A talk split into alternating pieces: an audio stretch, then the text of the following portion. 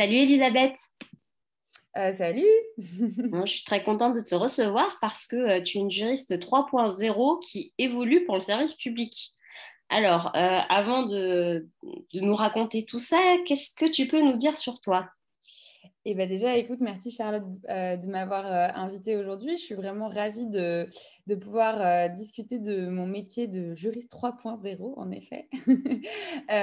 donc moi, j'ai fait un parcours d'avocate classique. Donc, j'ai une formation euh, d'avocate à l'école du barreau de Paris. Et, euh, donc, euh, c'est pendant ce parcours-là que j'ai rencontré une personne très importante qui s'appelle Marie Podel-Saville, qui était directrice juridique de Estée Lauder Companies IMIA à l'époque. Et c'est elle, en fait, c'était mon stage de PPI pendant ma formation d'avocate, qui m'a fait découvrir le legal design. Et donc, euh, je me suis vraiment euh, spécialisée là-dedans. Donc, finalement, je n'ai pas, euh, pas prêté serment, je n'ai pas rejoint le cabinet d'avocat, mais j'ai rejoint l'agence Amourabi que donc, Marie avait fondée en 2018. Et pendant trois ans, j'ai fait que du legal design. Et en septembre de cette année, donc 2021, le programme Entrepreneur d'intérêt général recrutait pour la première fois des juristes au sein de la promotion. Et donc, euh, bah, on va en parler un peu plus en détail, mais euh, globalement, euh, ça m'a vraiment passionné de travailler pour le service public et, d'appliquer cette méthodologie. Et donc, c'est pour ça que j'ai rejoint le programme depuis septembre. Ok, oui, parce que quand on pense au service public, on se dit oui, ce sont les vieilles méthodes, mais en fait, le service public est en train de muter. Donc, concrètement, en quoi consiste ta mission et qu'est-ce que tu fais au quotidien? Euh, bah, du coup, c'est euh, un métier assez particulier puisque euh, donc l'idée du programme, peut-être juste pour préciser un peu comment ça fonctionne, c'est que c'est de transformer l'administration de l'intérieur et créer des services numériques qui vont avoir un vrai impact pour les citoyens. Et donc pour ça, en fait, il y a Etalab qui est euh, un peu, euh, on va dire, euh, la, la, direction de la transformation numérique de l'État, donc qui est rattachée à la direction du numérique interministériel. Et donc eux, leur idée, en fait, c'est de matcher à la fois des besoins de l'administration d'un côté pour monter un, un service numérique et des profils de la tech et en fait, on a 10 mois pour euh, créer un, faire aboutir un projet. Donc moi, mon projet, il s'appelle BATID. Et l'idée, c'est de créer un référentiel national du bâtiment en France. Et donc, en fait, euh, aujourd'hui, euh, toutes les informations sur les bâtiments, elles sont rattachées à l'adresse principalement ou à d'autres échelles. Et nous, on veut créer l'échelle bâtiment avec une espèce de données pivot qui pourrait en fait faciliter après les croisements de données. Et en tant que juriste, mon rôle, en fait, c'est vraiment de traiter les questions autour des données publiques, de comment elles peuvent être utilisées. Et je travaille en binôme avec un data scientist qui s'appelle Félix Vett. Et en fait, à nous deux, on partage aussi beaucoup la casquette de chef de projet. Donc, euh, on contacte les acteurs euh, concernés, on les aide à travailler ensemble, à les faire se rencontrer. Et donc, euh, c'est un, rôle vraiment pluridisciplinaire avec le droit au cœur, mais tout un tas d'autres choses autour. D'accord. Euh, donc tu as dit que le, juridique était au cœur du projet. Euh, donc effectivement, tes compétences juridiques servent, mais est-ce que tu peux nous détailler en quoi euh, tes études te servent au quotidien? Bien sûr, du coup, il y a plein d'enjeux juridiques. déjà sur le droit du numérique, toutes les problématiques qui tournent autour des données traitées sont bah, essentielles. Donc ça soulève des questions sur comment est-ce qu'on partage des données entre administrations. Si on veut aller au-delà, comment est-ce qu'on peut les mettre en open data et les partager avec l'ensemble de la société? Ça soulève plein de questions autour des données personnelles. Donc, euh, tu as toujours cette mise en balance de, d'un côté, euh, protéger euh, la vie privée des citoyens ou alors les, les, données commerciales des entreprises. Et de l'autre, bah, les exigences quand même de partager ces données qui sont publiques avec euh, bah, tous les acteurs euh, qui doivent euh, pouvoir les utiliser. Donc il y a toujours un peu cette mise en balance entre RGPD CNIL et Open Data d'un côté et de l'autre. Ensuite, bah, le sujet du bâtiment, ça touche beaucoup au droit de l'environnement, au droit de l'urbanisme. Donc, comme on essaye, en fait, par ce référentiel, notre objectif, c'est vraiment de lutter contre les émissions de gaz à effet de serre du secteur. Et comme aujourd'hui, ça représente 27% des émissions de gaz à effet de serre générales euh, et 45% de l'énergie finale, le secteur du bâtiment en France, c'est des gros enjeux. Donc, euh, il y, a tous ces droits-là qui viennent euh, intervenir, qui sont assez spécifiques. Et après, un peu comme toute juriste impliquée au sein d'un projet, bah, je traite de questions, un peu de toutes les questions de droit qui peuvent arriver, assez généralistes, que ce soit le droit des contrats, parfois on fait des conventions de partenariat, et parfois il y a des problématiques comme de la propriété intellectuelle qui peuvent surgir en matière d'open data. Ok.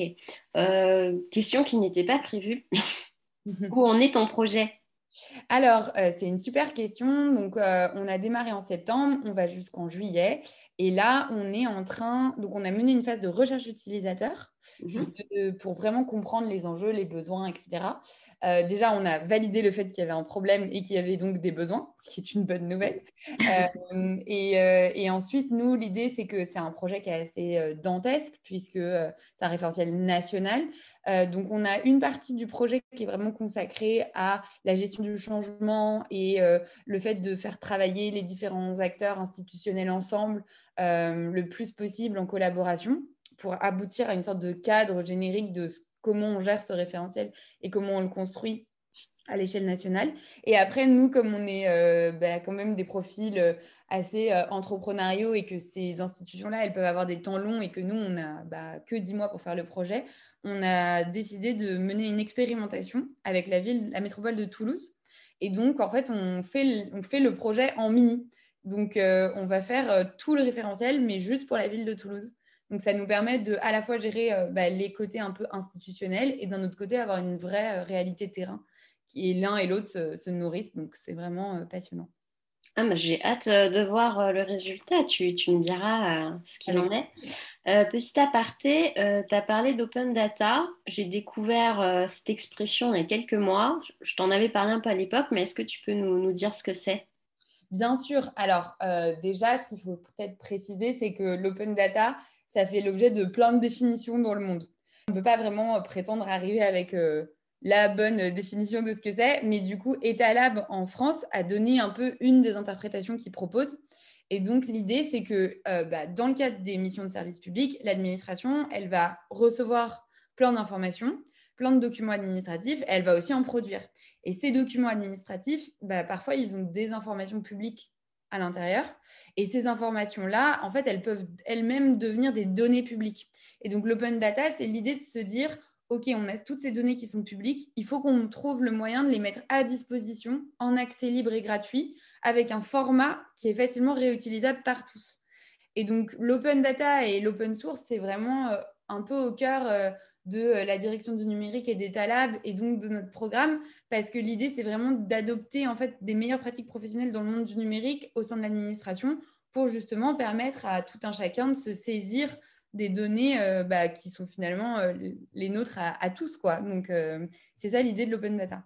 Ok, ouais, ça me fait penser un petit peu, je crois que l'INSEE met à disposition une API en fait Exactement. Euh, oui, et il y a d'autres, sans doute, il y a d'autres institutions qui font la même chose. Il y en a plein. Il y a un site qui s'appelle data.gouv en fait qui recense euh, toutes les données publiques qui sont disponibles. Et donc il y a des API où on peut aller chercher les données. Et ensuite il y a plein de gens qui s'appuient sur ces données-là pour euh, soit créer des services publics au sein des administrations, soit même créer des entreprises privées. Enfin, l'idée c'est vraiment que Typiquement, une, des, données les plus connues de l'open data, c'est euh, la base d'adresse nationale.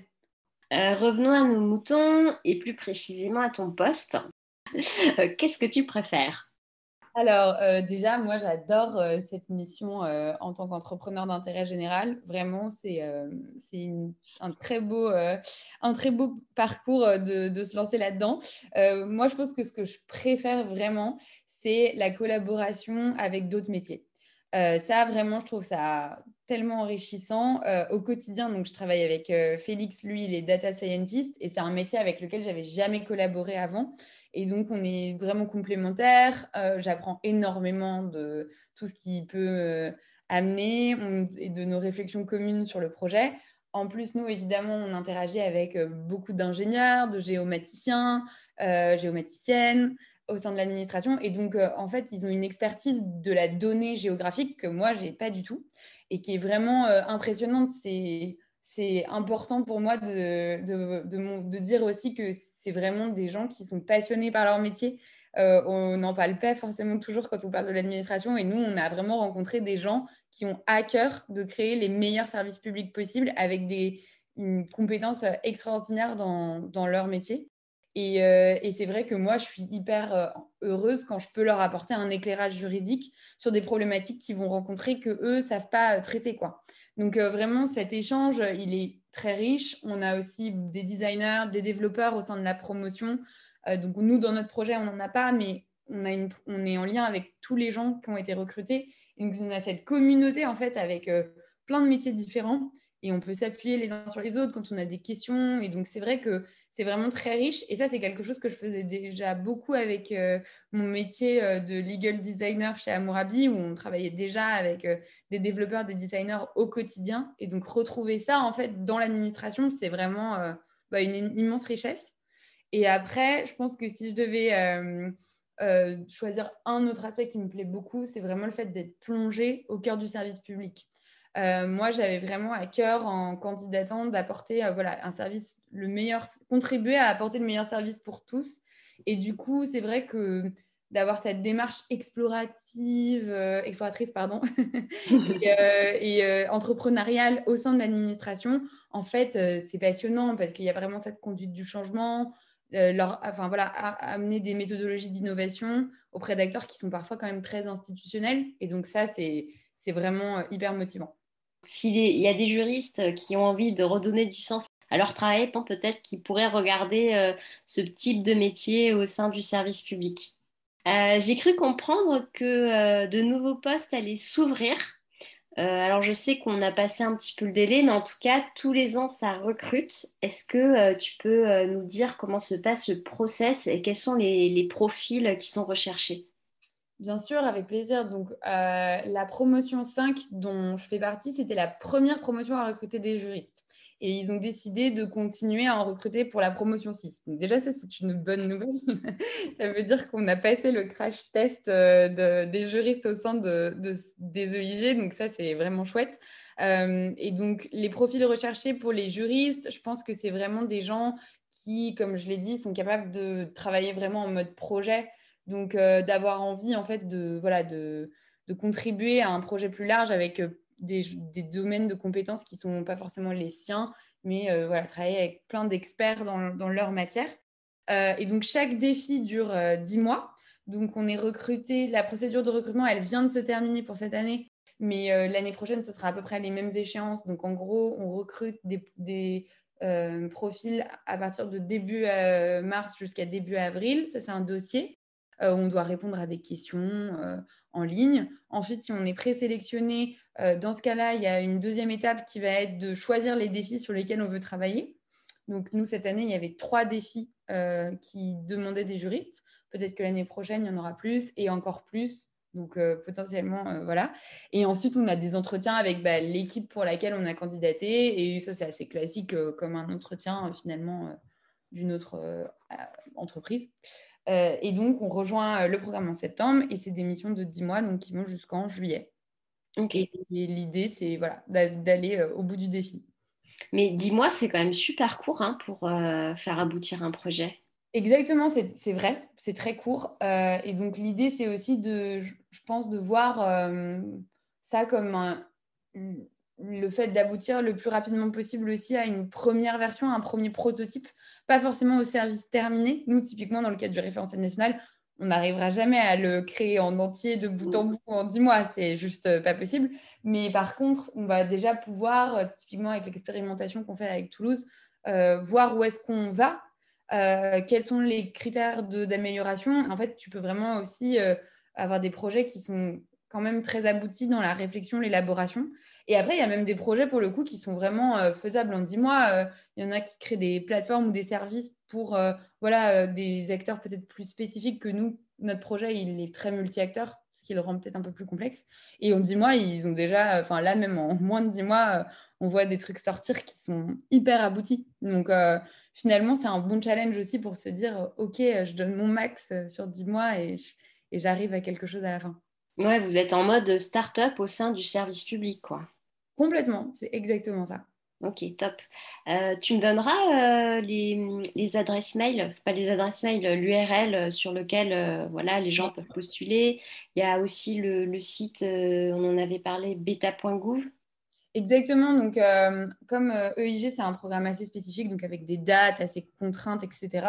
mais par contre, de manière générale, il y a Betagouv, donc, qui est aussi en charge de toutes les startups d'État.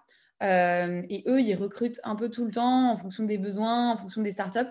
Donc, on peut toujours postuler en candidat libre et potentiellement être recruté sur un projet comme ça. Donc, bien sûr, je te donnerai les liens. Ok, merci. Euh, je sais qu'il y a des juristes euh, qui rêveraient d'évoluer, mais euh, je ne sais pas, de par notre formation, on se dit qu'on ne sera pas capable parce qu'on n'a pas de base en gestion de projet ou parce qu'on ne connaît pas le legal design. Donc, est-ce que tu as des petits conseils à donner aux juristes justement qui aimeraient bien postuler?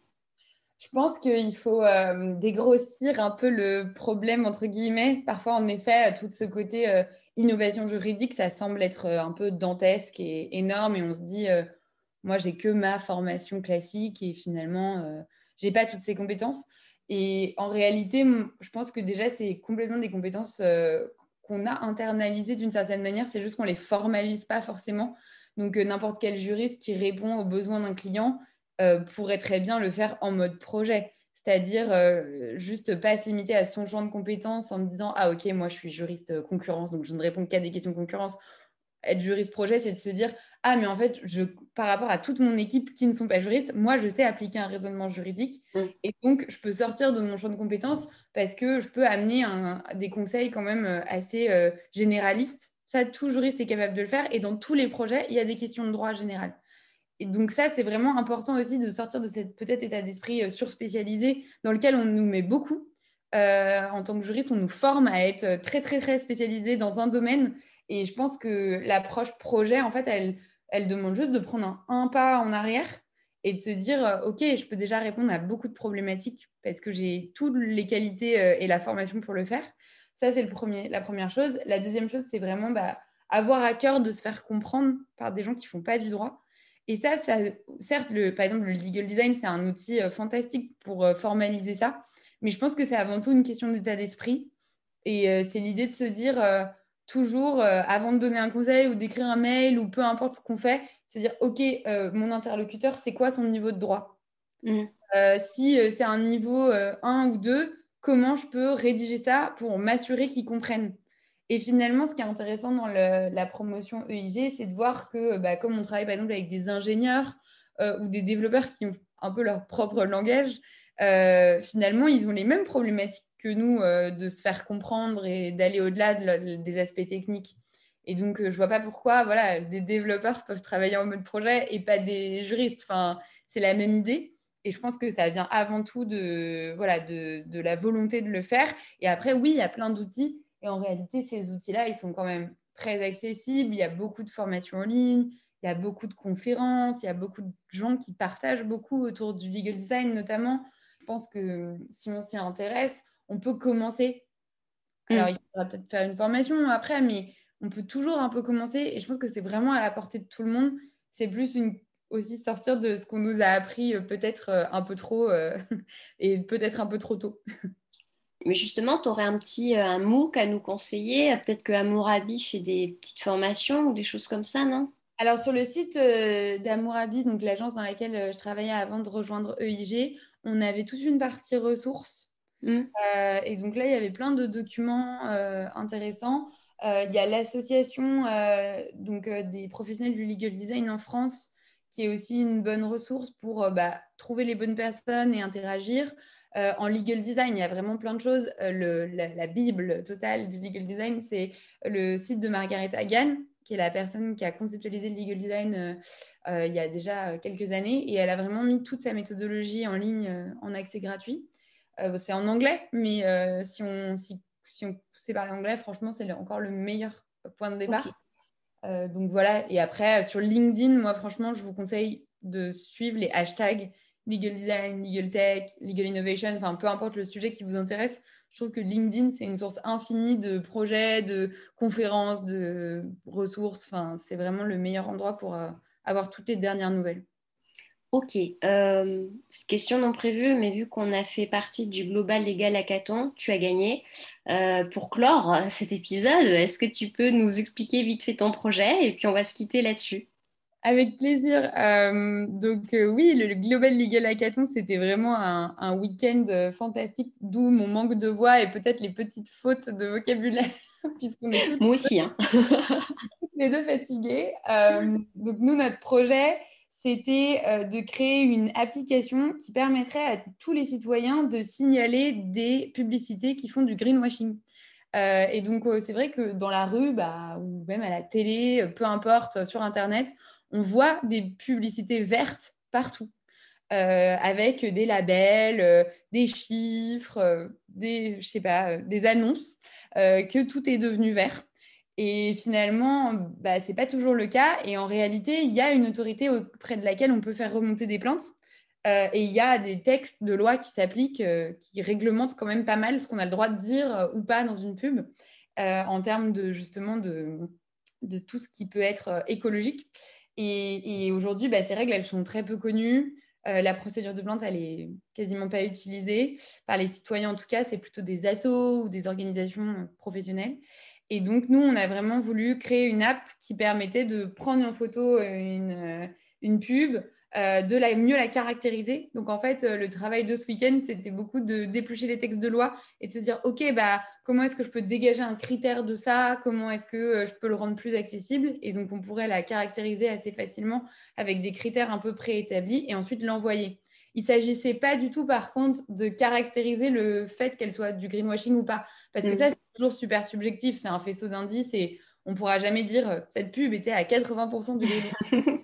Mais euh, par contre, on pourra toujours euh, faciliter la procédure de plainte et ensuite le jury qui lui est qualifié, déjà ça l'aide parce que bah, reçoivent des plaintes beaucoup mieux rédigées et qualifiées. Et de deux, ça peut peut-être du coup faire en sorte qu'il y en ait beaucoup plus et donc euh, prendre la mesure de l'ampleur de ce qui se passe aujourd'hui et qui est malheureusement pas encore assez adressé.